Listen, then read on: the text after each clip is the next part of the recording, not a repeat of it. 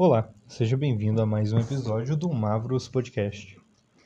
Bom, faz um tempo desde que eu não falo de Flash and Blood aqui no. Não no canal, no programa, podemos dizer assim, mas.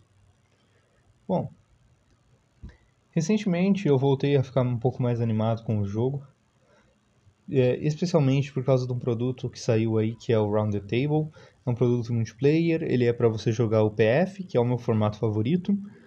E em breve, talvez, se vocês quiserem, a moto passando no fundo como sempre. Enfim, em breve, se vocês quiserem, dá para fazer um vídeo explicando como funciona o PF. Ele é meio que o Commander de Flash and Blood. Também dei até para fazer um, um episódio falando sobre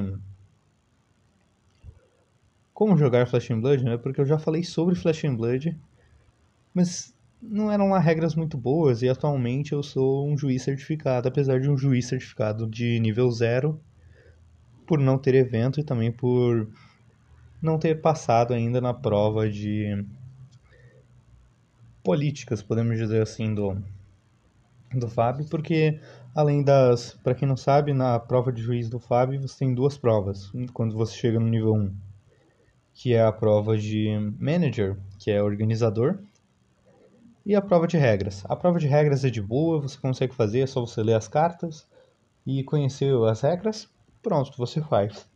A prova de manager é um pouco mais complicada e envolve muito estudo de mecânica logística mesmo, podemos dizer assim.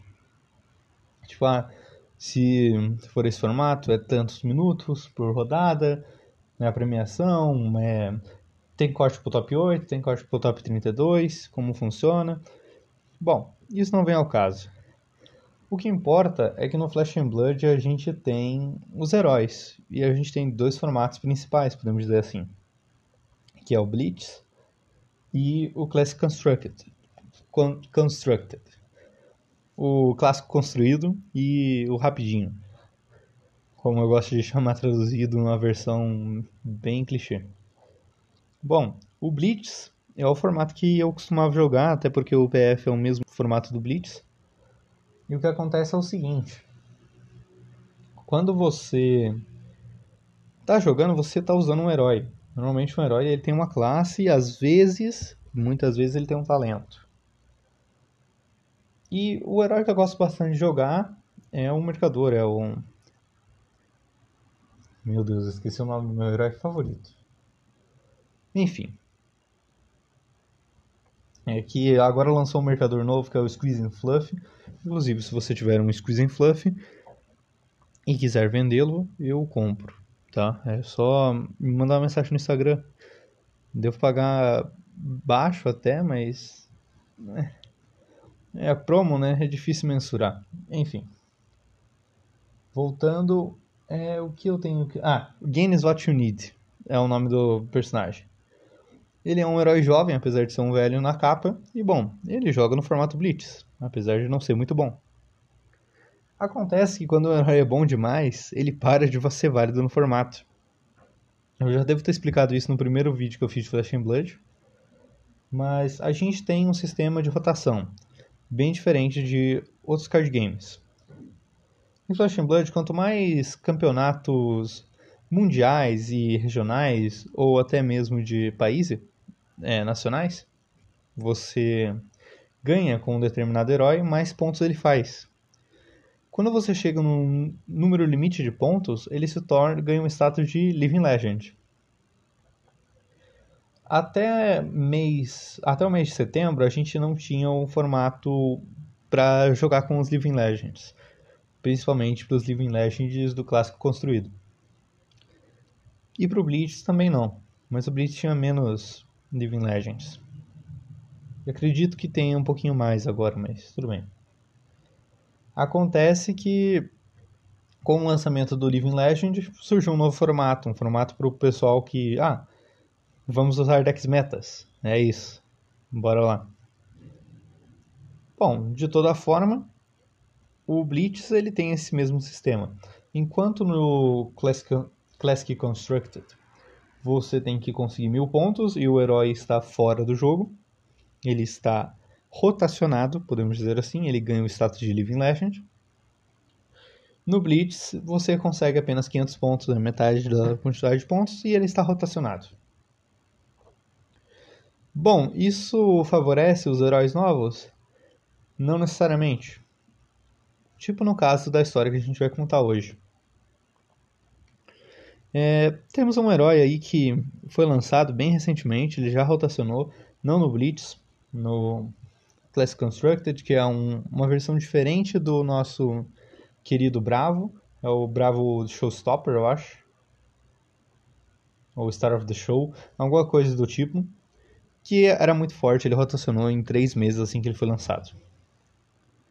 Mas a gente teve a Ira no Blitz, e a Ira, ela foi o primeiro herói jovem que a gente teve no jogo. Pra você ter noção, o, a Ira, ela vem no Welcome Deck. Eu não sei se eu... É, é meio difícil eu conseguir filmar isso, mas... Eu vou colocar uma foto do que, se, do que é o Welcome Deck. Ou uma foto da Ira, para vocês terem noção. O Welcome Deck ele é um produto que você ganha toda vez que você vai numa loja de Flash and Blood se você é um iniciante. Se você não tem deck, quer começar a jogar ou quer testar o jogo, chega numa loja que tem Flash and Blood e peça um Welcome Deck. Eles meio que são obrigados a te dar o produto se eles tiverem. Então, bom, você tem um deck de graça. E... Acontece que o Welcome Deck é um deck bem básico, só para você aprender algumas regras mesmo. Ele tem a arma da Ira, que é a lâmina do outono. Ele tem a Ira, que é o herói. É um ninja, inclusive. E tem 10 cartas com 3 cópias de cada, né, no caso. São 10 cartas diferentes, 3 cópias de cada carta. Bom, normalmente no Blitz você joga com duas cópias de cada carta e 40 cartas. Se você fez a conta, sim, tá dando 30 no Welcome Deck. É porque ele é um formato específico, um formato livre e um formato de Welcome Deck. Tanto que existem torneios de Welcome Deck. Eles são torneios meio que para você. Ah, estou começando a narrar Flash narrar não. Estou começando a vender Flash and Blood na minha lojinha. Ou a lojinha aqui da esquina começou a vender Flash and Blood. Queremos começar no competitivo. O que faremos? Vamos fazer um evento de Welcome Deck. O evento de Welcome Deck, ele normalmente tem inscrição gratuita, ou uma inscrição baixa, tipo, ah, 5 reais aí, daí junta todos os, os, jogadores e o vencedor vai ganhar essa premiação aqui, pá. Ou, ah, o vencedor ganha um booster, pá, legal. Daí, por que eu estou contando isso? O primeiro grande evento de Flash and Blood com um herói jovem que a gente teve foi com a Ira. Na época só existia a Ira no, nos heróis jovens. Eu não lembro, eu não sei se existia outro herói, se existiam os heróis adultos. Mas o que acontece é que pensa num campeonato com um, umas 10 pessoas. Todo mundo jogando com o mesmo deck. Agora pensa que esse campeonato, na verdade, não tem 10 pessoas, e sim 100. Ou 150 ou 200. O primeiro evento oficial de Flash Blood no formato Blitz, entre aspas, foi com o deck da Ira. Então foi um monte de partidas rápidas. A rodada do Flash Blood dura 30 minutos. É só uma. É só uma melhor de um. Quem ganhou, ganhou. Então, pá, teve esse torneio. E, bom, eram mirror matches. Então, independente de você ter sorte ou não, com três cartas, sendo que você compra quatro no final do seu turno, todo turno, é, de cada cópia, com 30 cartas, você tá com uma variância muito baixa. Ganhava quem realmente sabia jogar. Os decks eram selados, ninguém podia modificar eles.